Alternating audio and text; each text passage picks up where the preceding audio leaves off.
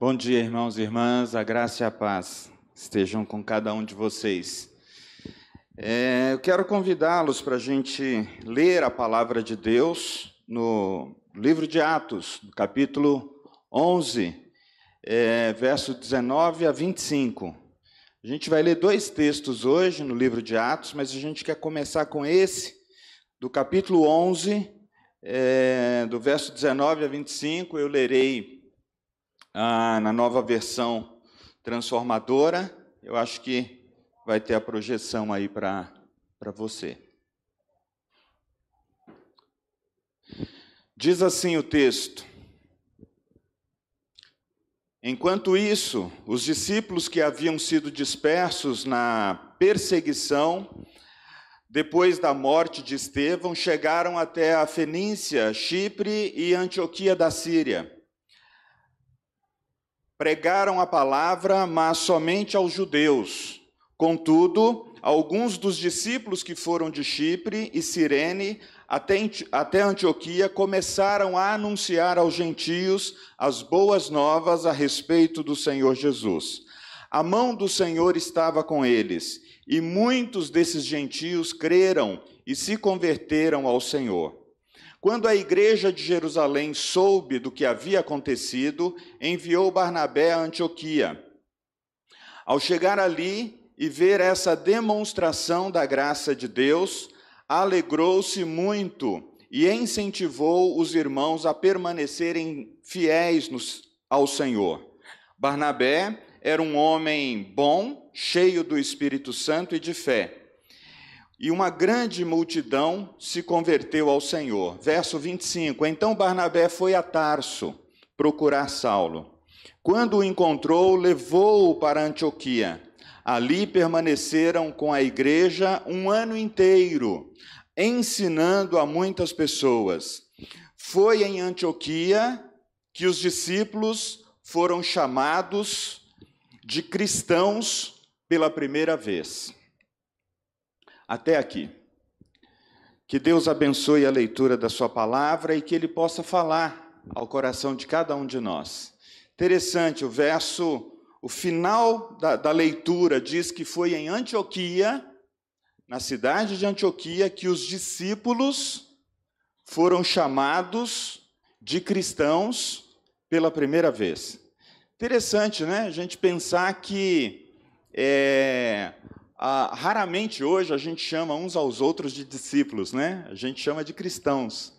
Mas a ordem se inverteu, né? Porque ah, eles eram conhecidos a partir do chamado de Jesus para serem seguidores de Jesus, então os seguidores de Jesus eram seus discípulos, e na época de Jesus havia muitos mestres, então, os mestres, eles eram conhecidos porque eles tinham seus seguidores.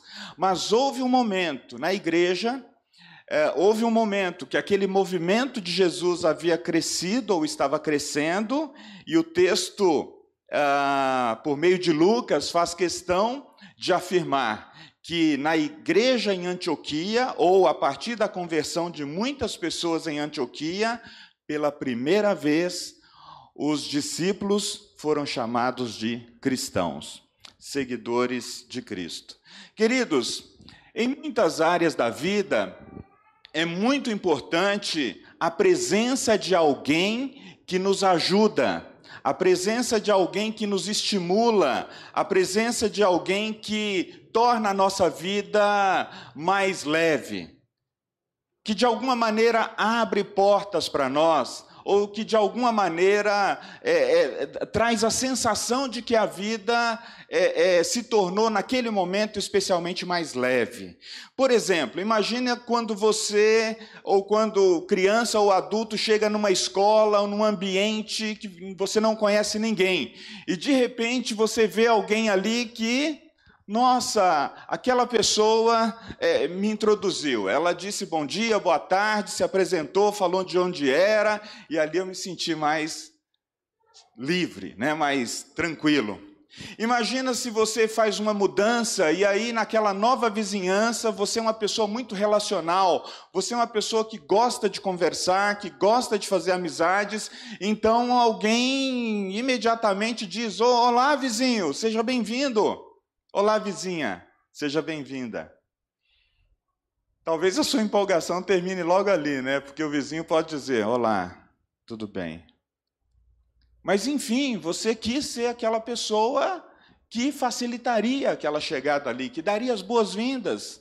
Talvez você chega numa cidade ou num estado que você não nasceu, para trabalhar, ou para fazer carreira, ou para qualquer outra coisa, e ali você precisa recomeçar a sua vida, e Deus coloca pessoas que podem ajudar você nesse tempo de transição.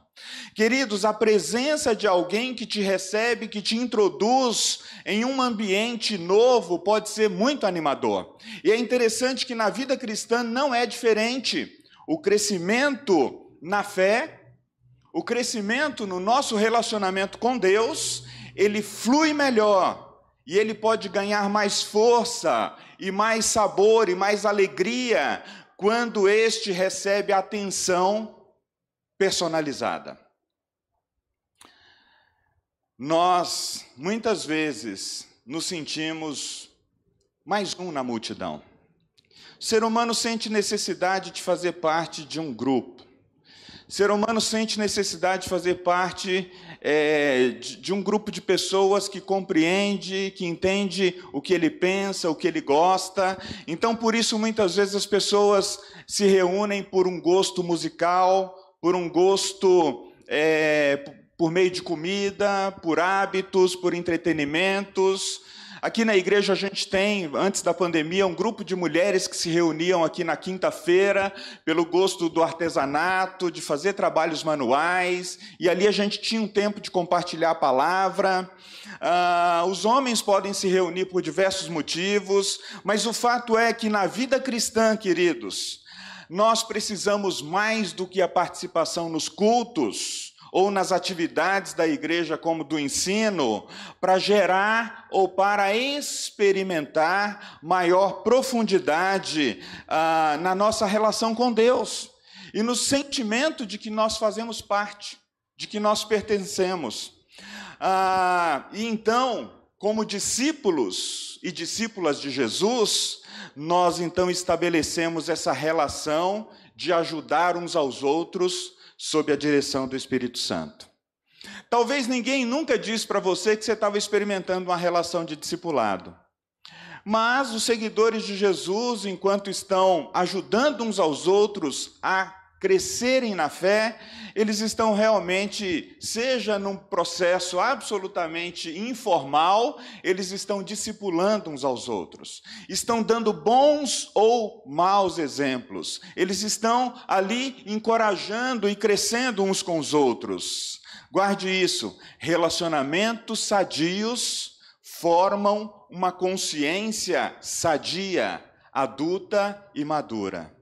Esse é o alvo do discipulado. Relacionamentos sadios formam uma consciência sadia, adulta e madura. Então, nessa relação, além de da possibilidade de que eu e você podemos ajudar outras pessoas e sermos ajudados, nós precisamos evitar é, é, emitir juízos taxativos? Quem discipula deve manter um certo sigilo daquilo que ouve numa conversa íntima, deve evitar todo cuidado com o exagero e, por fim, é muito comum depois então desse relacionamento a gente ganhar uma certa confiança que gera descrição ou discrição e moderação. Então, esses são princípios para a gente acompanhar uns aos outros é, naquilo que nós chamamos de discipulado, ou, na, ou naquilo que a gente chama de ah, como você cresce no seu relacionamento com Deus. Não importa é, o nome que você dê para essa relação, mas essa pergunta ninguém pode fugir dela. Como você cresce no seu relacionamento com Deus? Ou como, nesse tempo de pandemia, você que está em casa, por exemplo, está crescendo no seu relacionamento com Deus? Talvez você diga: ah, não mudou muita coisa, pastor. Eu ligo lá no dia da transmissão, eu vejo, Ou então, olha, além disso, eu tenho o hábito da leitura diária, eu tenho o hábito da oração, é, eu estou me sentindo um pouco mais restringido ou restringida, mas essa pergunta é muito importante, queridos. Pastores precisam responder essa pergunta, líderes precisam responder essa pergunta, o cristão, de maneira geral, precisa responder essa pergunta: como eu estou crescendo nesse momento da minha vida? Quem é ou quem foi a pessoa que mais investiu no seu crescimento na fé? Talvez isso seja de temporada, né? Uma pessoa com 50 anos de idade, ela poderia dizer assim: se ela tem quase 40 anos, ou a vida toda cristã, ela poderia dizer: ah, nos primeiros 10, 15 anos, talvez foi o meu pai, a minha mãe, ou a igreja que mais investiu no meu crescimento na fé. Aí na adolescência eu dei uma escapada, talvez, né, como filho pródigo eu fui ver o que estava lá no mundo, depois eu voltei e outras pessoas começaram a investir em mim. Ah, depois que eu casei, teve um, um casal que sempre me chamava para tomar um café, uma refeição, e ali eles me apoiavam na minha vida de fé. Ah, quando os filhos começaram a aparecer e cresceram, e eu comecei a viver os mesmos problemas que eu dava para os meus pais, aí eu procurei casais que também tinham filhos, talvez filhos grandes, que pudessem me ajudar nisso. E agora que eu já estou pensando assim, o que, que vai acontecer com a minha vida depois dos 60, 65 ou 70, eu começo a conversar com pessoas que também passaram por essa fase e pergunto: como que você ouviu a Deus nesse momento? Como que você ouviu a Deus nesse período? Queridos, o fato é que comentaristas bíblicos afirmam que o maior discipulador, né, depois de Jesus Cristo, foi Barnabé, do texto que a gente leu. A pessoa de Barnabé ela se confunde com as virtudes da bondade, da compaixão, da paciência, entre outras que ele tinha. E Atos 4, 36 a 37 apresenta, apresenta a nós Barnabé, dizendo: Olha, José também chamado ou também conhecido como um levita de Chipre, recebeu o apelido de Barnabé, que quer dizer o quê? Filho da consolação. E uma outra palavra que define bem o nome Barnabé é encorajador. Pessoas que caminham lado a lado. Uma pessoa nesse perfil, queridos, não se forma do dia para a noite. Uma pessoa que caminha ao seu lado uma pessoa que te conhece pelo nome, uma pessoa que, te, que, que, se interessa pelas questões mais íntimas da sua vida, uma pessoa que te olha nos olhos e quer ouvir qual é o seu momento, é alguém que já experimentou algum tipo de cuidado. Então ele é esse homem possuidor de propriedades, ele trazia na sua bagagem uma herança de levita, da tribo dos sacerdotes, e ele tornou-se um importante líder da igreja, um dos mais importantes líderes da igreja ali, eh, da igreja primitiva. Mas a, apesar de todas essas características interessantes que Barnabé reúne, eu gostaria de destacar é, o termo encorajador para definir Barnabé. Por quê? Porque ele é essa pessoa que, por causa do seu estilo de vida, ele tinha o hábito de estar ao lado das pessoas. E eu pergunto para você nessa manhã: onde estão os Barnabés? Não consigo falar Barnabé no feminino. Como é que faz? Onde estão os Barnabés? Não vou nem arriscar porque não vai dar. Mas você que que está me ouvindo, você que é mulher, você que é uma menina, entenda essa pergunta também para você. Onde estão aquelas pessoas com essa característica de encorajar, de animar, de estar ao lado? seja você homem, seja você mulher. Deus está em busca de você. Deus está em busca dessas pessoas que sejam capazes de se colocar ao lado. Eu gostaria de ressaltar dois aprendizados a partir da vida de Barnabé, na sua relação com Saulo, e às vezes eu vou chamar ele de Paulo, mas você vai saber que é a mesma pessoa, Saulo de Tarso, e depois da sua conversão, ele vai ser chamado de Paulo. Mas qual foi o impacto da vida de Barnabé na vida de Saulo, né? E aí gostaria de pensar com você sobre esse tema, encorajar pessoas para viver o seu propósito, para que elas vivam o seu propósito, né?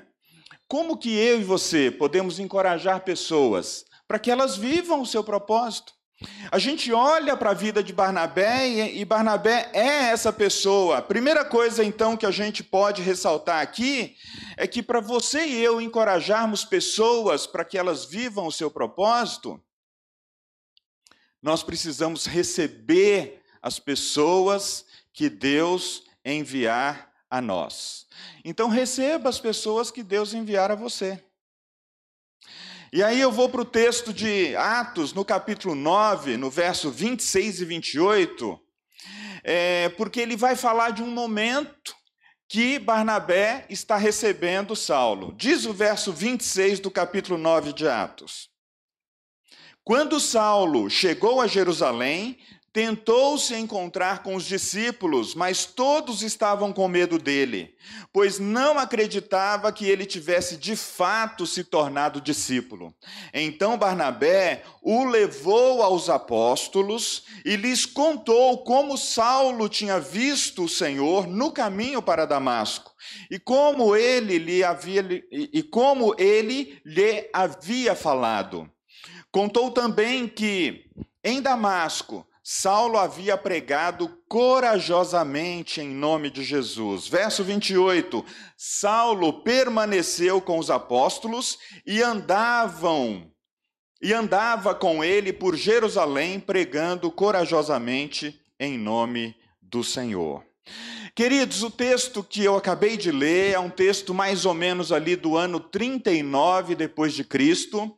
Uh, fala da segunda menção de Barnabé no livro de no livro de Atos, ou pelo menos no Novo Testamento, e aqui a gente vê Barnabé, aquele homem bom, aquele homem cheio do Espírito Santo, aquele homem cheio de fé, arriscando toda a sua reputação, e inclusive o respeito que as pessoas tinham por ele, e a história diz que Barnabé ele era um daqueles 70 que Jesus enviou de dois em dois.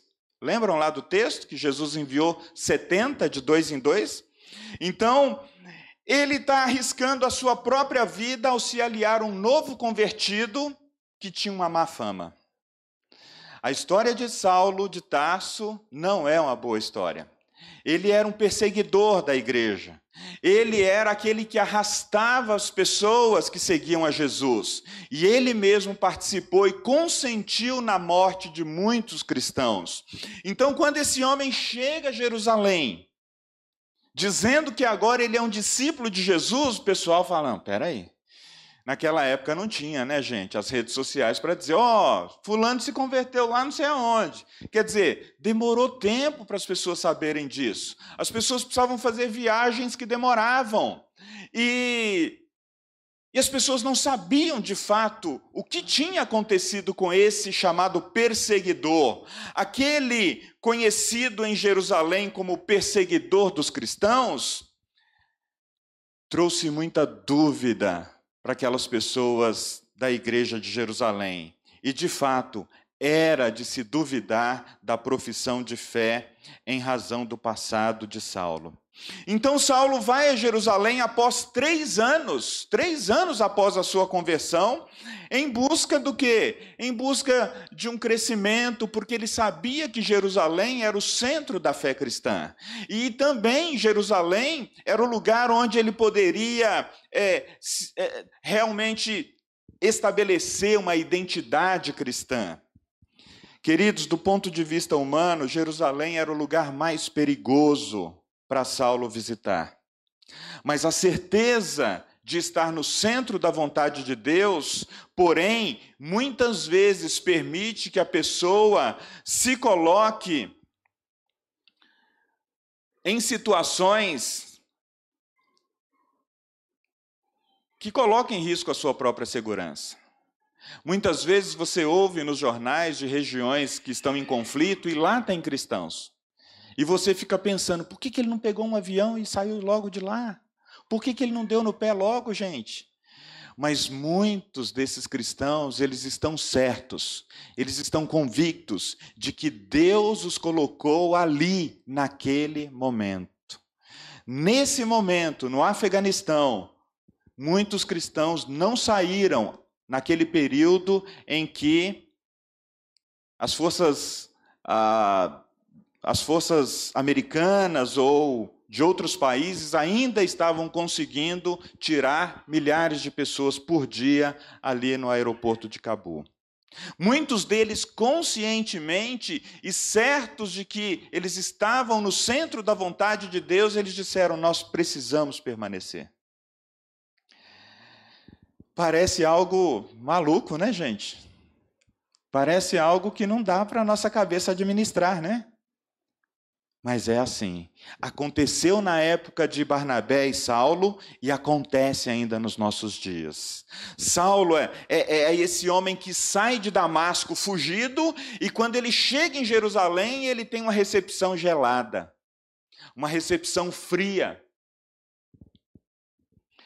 Ninguém acreditava que agora ele era um homem transformado por Cristo. Mas, felizmente, lá estava Barnabé. Barnabé entra em cena e ele se torna para Saulo é, esse, essa fonte de consolo e abrigo.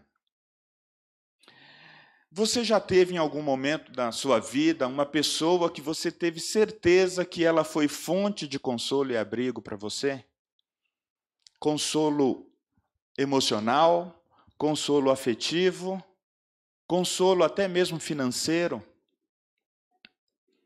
Provavelmente a maioria de nós tivemos alguém na figura de Barnabé que foi essa fonte de consolo e abrigo para nós. Mas a relação de Barnabé com Paulo se tornaria a, a de alguém se tornaria mais profunda ela se tornaria uh, maior do que a de alguém que, que simplesmente recebe e introduz uh, ele ali na igreja que ele estava chegando em Jerusalém. Ela vai se tornar uma relação de discipulador e, de, e futuramente de mentor. Gente, na prática, na prática do discipulado, faz todo sentido você e eu mantermos encontros periódicos com uma pessoa que nos estimula, que nos ajuda a crescer na fé. E essa, esses encontros eles podem ser semanais, eles podem ser quinzenais, uh, eles podem até ser mensais e depois eles se tornarem extremamente raros. De acordo com o momento da sua vida, de acordo com, com, com o que você está vivendo.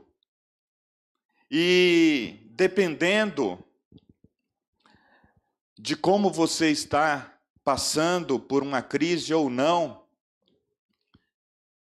você às vezes precisa de alguém que esteja ao seu lado quase que diariamente. É como um bebê na fé, né? É como no novo nascimento, o bebê espiritual é aquele que, a cada choro, o pai ou a mãe espiritual precisa ver o que está acontecendo. Pode não ser nada, mas precisa estar por ali.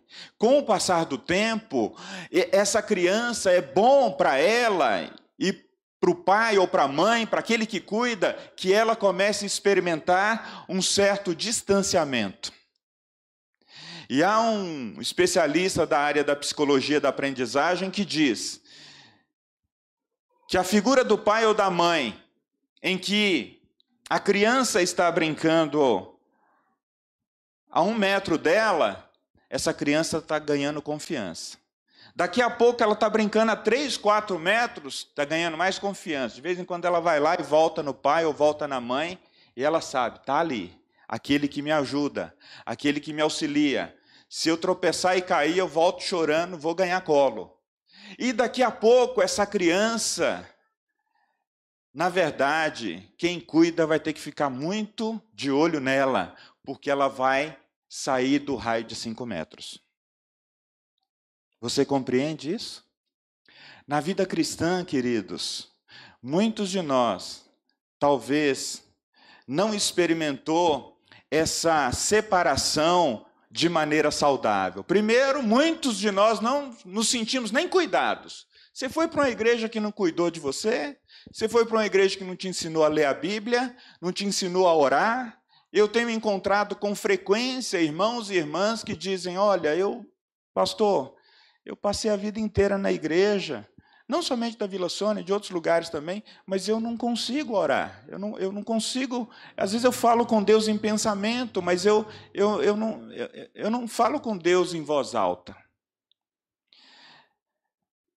É certo que Deus ouve as suas orações que você faz no pensamento, que você faz em silêncio, mas há momentos, queridos, que a gente precisa aprender a orar, porque há situações que a gente precisa falar a gente precisa expressar, a gente precisa é, é, clamar, né? Ah, quantas vezes na Bíblia a gente, a gente ouve dizendo assim: clamem ao Senhor. E clamar significa literalmente gritem. Socorro! Senhor, me acode! Senhor, o negócio não está bom, não. E aí, como é que você vai ficar no pensamento? Senhor, está difícil, o senhor está vendo aí. Então a gente precisa aprender aquelas formas diferentes de você se aproximar de Deus, como um pai, como um pai amoroso, como um pai que, que, que, desenvolve uma linguagem pessoal com você, uma linguagem própria, não é a linguagem do culto, não é a linguagem de se colocar de pé e falar: Ó oh, Senhor, embora ela tenha o seu valor, mas ainda pode demonstrar a linguagem de alguém que não sentou no colo do pai, que não está muito à vontade com o pai e a mãe, que não está muito à vontade na presença de Deus.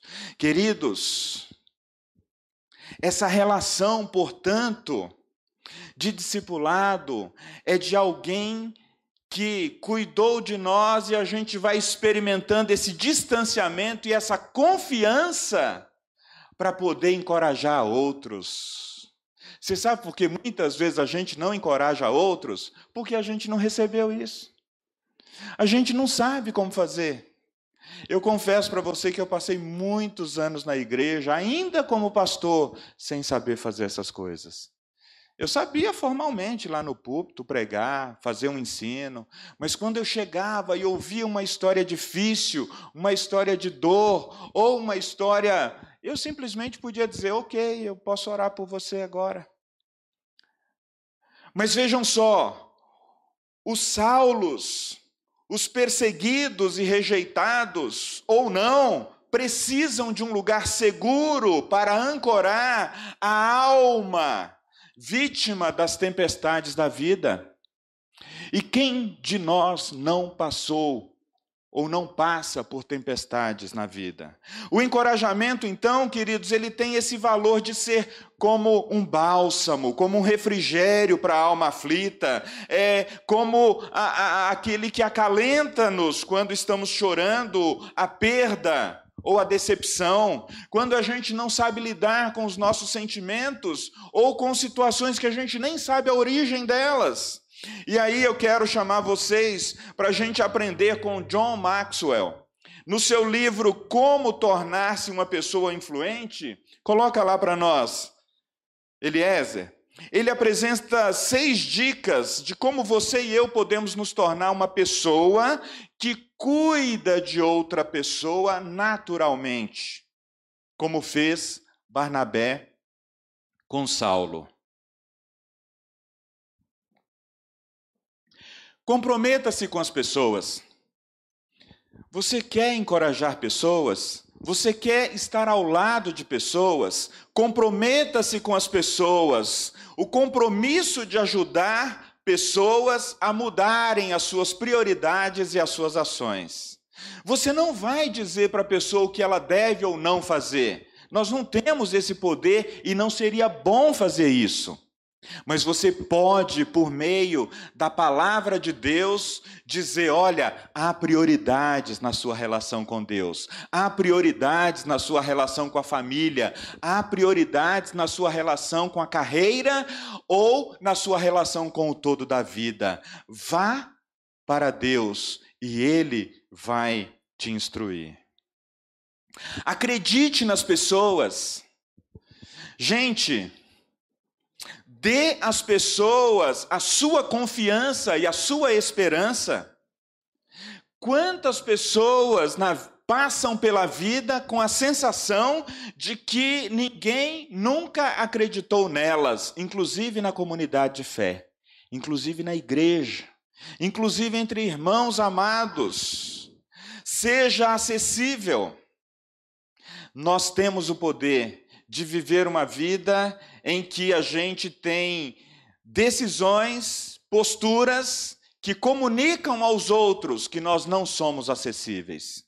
A gente costuma, às vezes, talvez pela nossa história, pela nossa criação, pela nossa própria personalidade, ser uma pessoa mais contida, ser uma pessoa mais reservada, mas nós podemos, se nós queremos encorajar pessoas, aquelas pessoas que Deus traz até a nós, nós podemos conscientemente dizer: Senhor, eu não sou aquela pessoa assim, não é tão extrovertida, mas eu quero ser acessível. Eu quero ser uma pessoa acessível às pessoas. Então, nesse sentido, queridos, não se pode cuidar dos outros ou de alguém à distância. É claro que nesse tempo de pandemia a gente descobriu que pode fazer uma videochamada, que você pode aconselhar, que você pode ter um tempo de oração, que você pode até fazer discipulado uh, à distância, mas nada substitui a presença física e emocional na dor sentida do teu irmão e da tua irmã. Nada substitui. É diferente. Pandemia trouxe esse, esse, digamos assim, essa nova forma, né? Algo a mais. Mas provavelmente você vai querer o cafezinho. Provavelmente você vai querer o olho no olho. Provavelmente, com os cuidados ou com a consciência livre, você vai querer tomar uma refeição junto com esse irmão, com essa irmã. Dê sem esperar retribuições. Muitas vezes nós queremos encorajar pessoas, mas a gente fica, olha, eu acho que eu não estou recebendo a retribuição do tempo que eu estou investindo. Se você precisar de algo das pessoas para investir nelas, provavelmente você não as liberará quando elas se sentirem prontas. E você vai se sentir como alguém que ah, entre aspas, foi traído ou traída. Assim como os pais criam os filhos e dão o melhor, investem o melhor do seu tempo, do seu recurso, da sua atenção e entende que há um momento que esse filho precisa ir para a vida, que essa filha precisa ir para a vida, os nossos relacionamentos intencionais de crescimento é, no discipulado, na vida com Cristo, também precisa ser assim. Eu invisto na sua vida para você ser liberado e crescer, para você ir fazer outros relacionamentos, seja na igreja, seja fora dela. Quinto, dê oportunidades. À medida que as pessoas cuidadas por você se tornarem mais fortes, ofereça a elas oportunidades.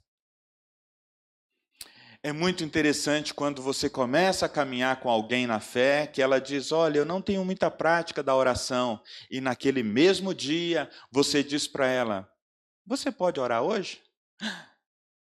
Calma, calma. Fala do seu jeito. Fale com Deus. Fale do seu jeito. E a pessoa descobre que ela pode falar com Deus ali mesmo. Né? Não precisa nem um curso rápido, é naquele momento. Ela fala com Deus. Ela agradece, ela pede, ela, enfim, intercede pelos outros. Dê às pessoas a oportunidade, à medida de que elas vão crescendo, para que elas se desenvolvam. Ajude, finalmente, as pessoas a alcançarem um nível mais alto. Irmãos, para que, que nós encorajamos pessoas? Para que, que Deus leva pessoas até você? Para que você ajude essas pessoas a alcançarem a melhor versão de si mesmas. O seu objetivo, portanto, deve ser levar as pessoas a alcançar o máximo do seu potencial. E eu te pergunto nessa manhã: onde você se vê nesse processo? Você já foi ou está sendo influenciado ou influenciada a, a, por algumas dicas no, é, por um discípulo mais maduro que você? Dicas que você tem recebido por um discípulo mais maduro, uma pessoa mais madura na fé? E, finalmente, quando você oferecerá esse tipo de influência àqueles que Deus trouxer a você? Eu gostaria que você pensasse e orasse sobre isso. Quer dizer, eu estou recebendo algo nesse momento da minha vida, eu já recebi bastante no decorrer de toda a minha vida. O que Deus está me chamando nesse momento? É para eu oferecer algo para as outras pessoas?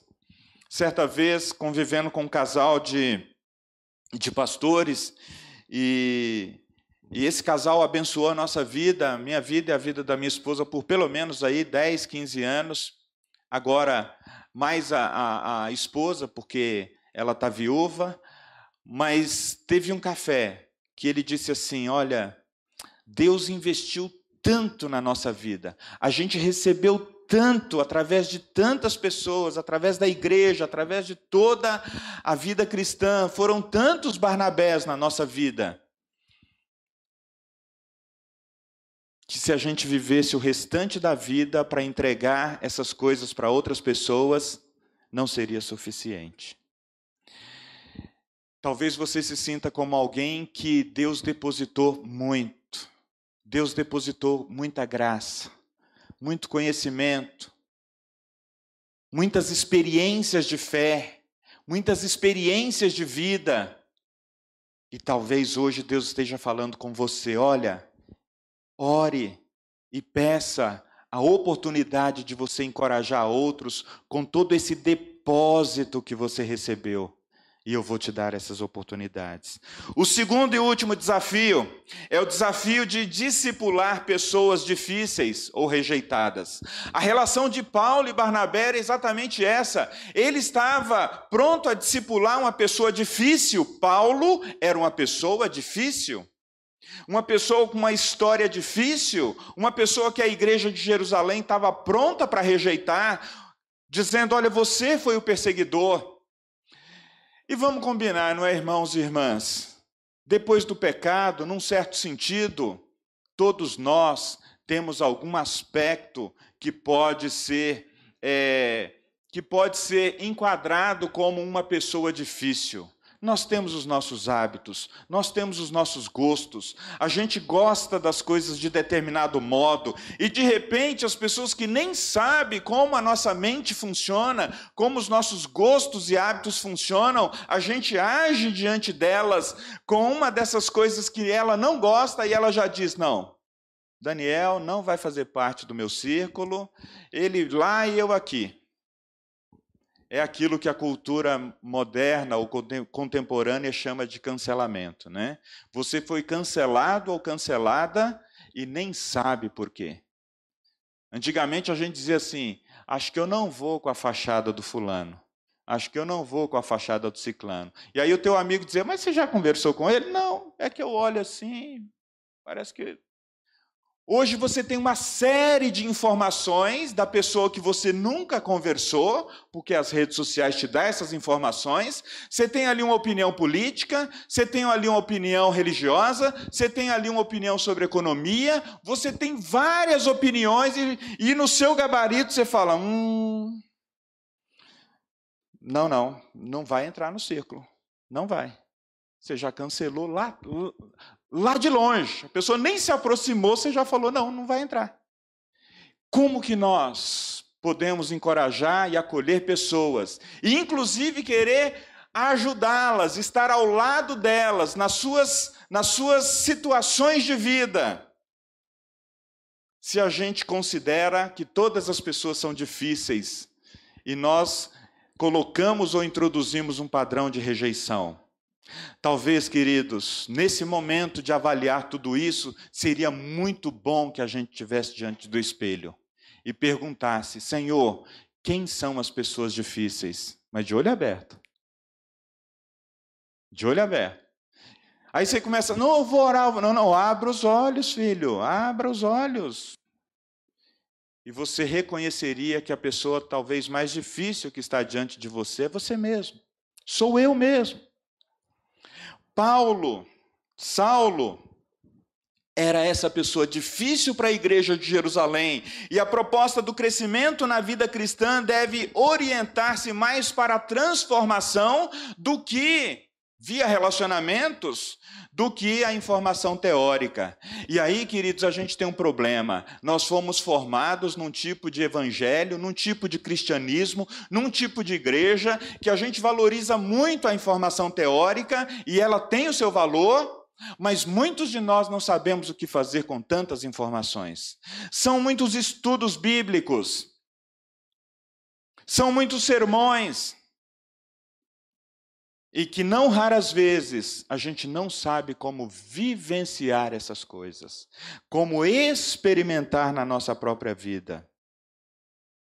E então, assim como Jesus, o propósito básico na formação de cada um de nós, discípulos dele, consiste numa relação de ajuda, numa relação uns com os outros e com Deus. Atos 9, verso 29 e 30, a gente pode observar que a vida de Saulo corria perigo em Jerusalém, devido à hostilidade dos judeus. Então, alguns irmãos o acompanharam até o porto de Cesareia e o embarcaram de volta para Tarsos, para Tarso. Gente, Saulo foi recebido na igreja mas havia alguns ali que estavam cogitando, inclusive, matá-lo. Porque ele era, eles achavam que ele ainda era aquele antigo.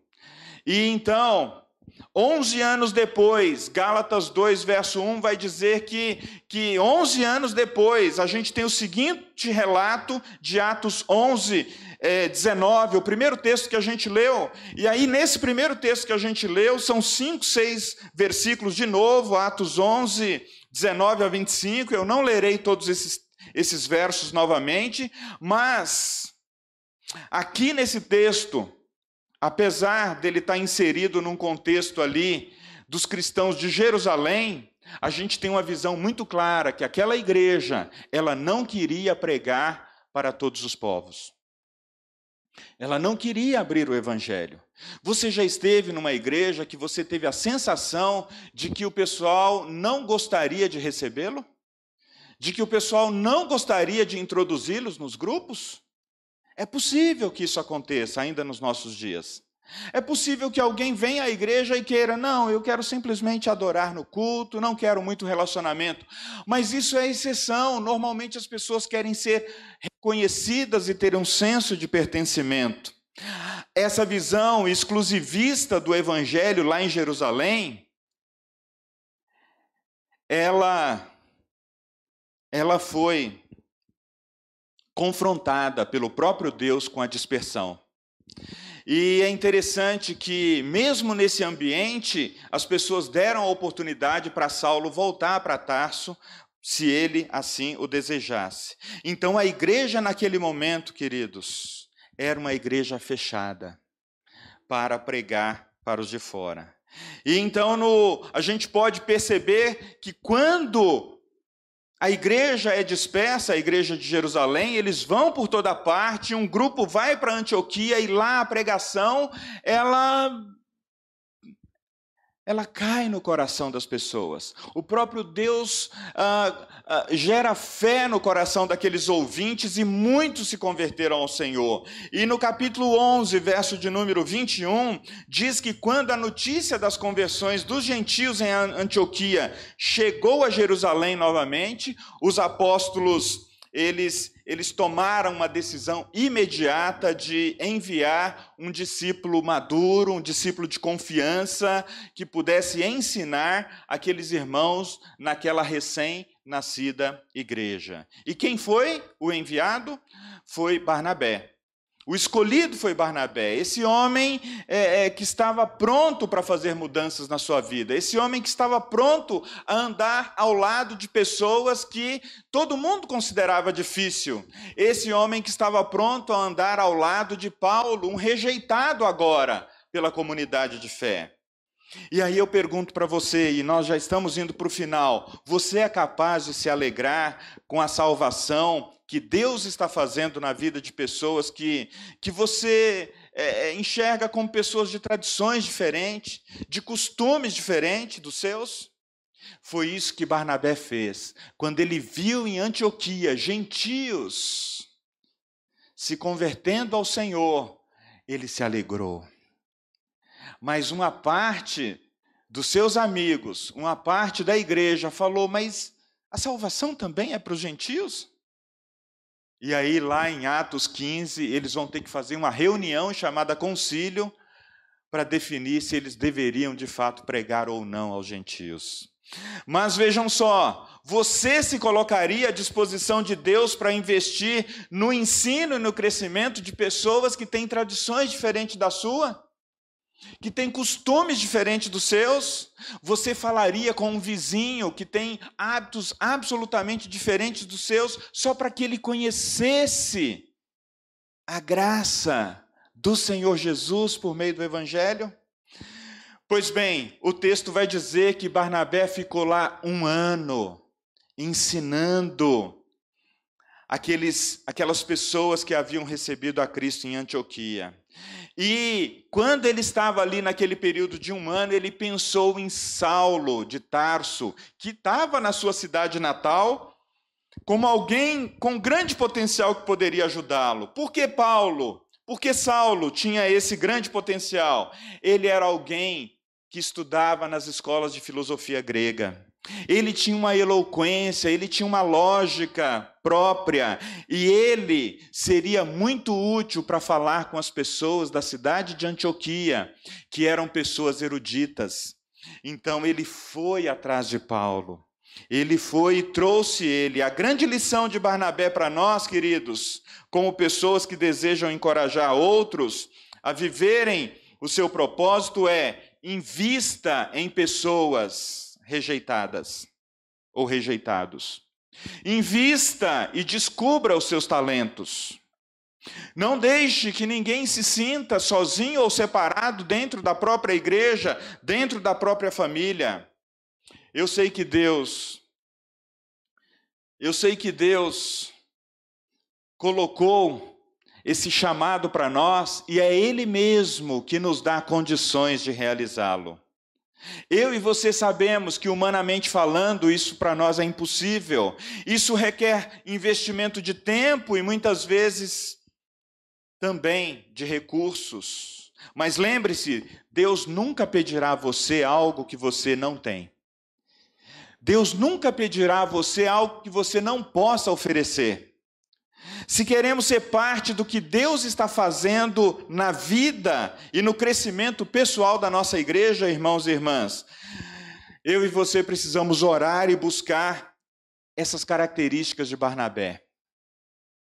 Essas características dele como discipulador, como alguém que se coloca ao lado, como alguém que percebe uma necessidade, como alguém que abre portas.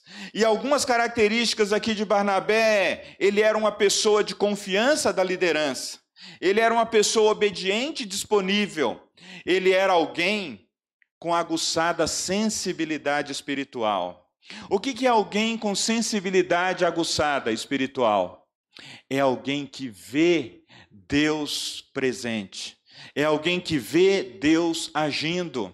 É alguém que, inclusive, reconhece a presença de Deus agindo na nossa vida quando nós não estamos enxergando. É alguém que se alegra com o sucesso das outras pessoas. Você precisa de pessoas que, que se alegrem com as suas pequenas conquistas. Você precisa de pessoas ao seu lado que faça festa quando você consegue fazer pequeno progresso, seja no que for. Todos nós precisamos de uma pessoa boa cheia de fé e do Espírito Santo, de pessoas carismáticas que se unam, assim como os cristãos se uniram lá em Antioquia para cuidarem uns dos outros.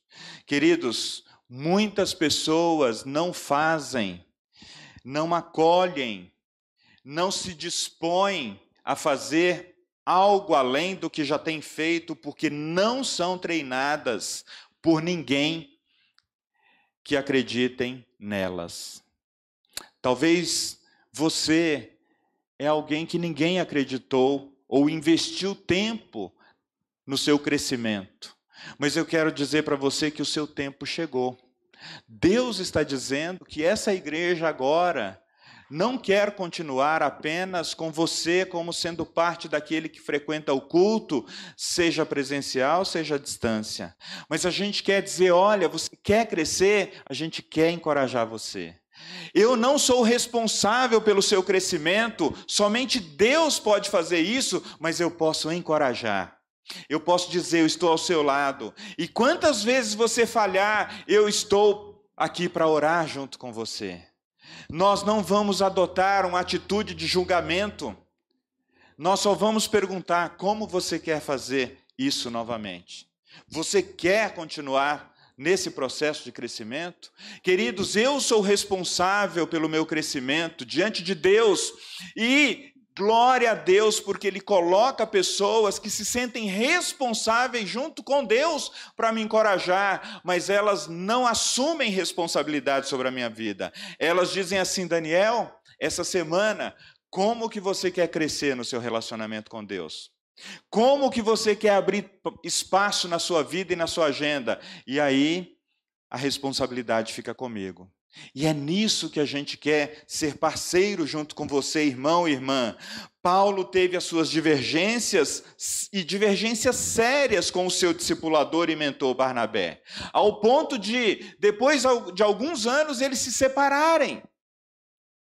Você pode ter divergências com as pessoas que vão estar ao seu lado para te ajudar a crescer na fé.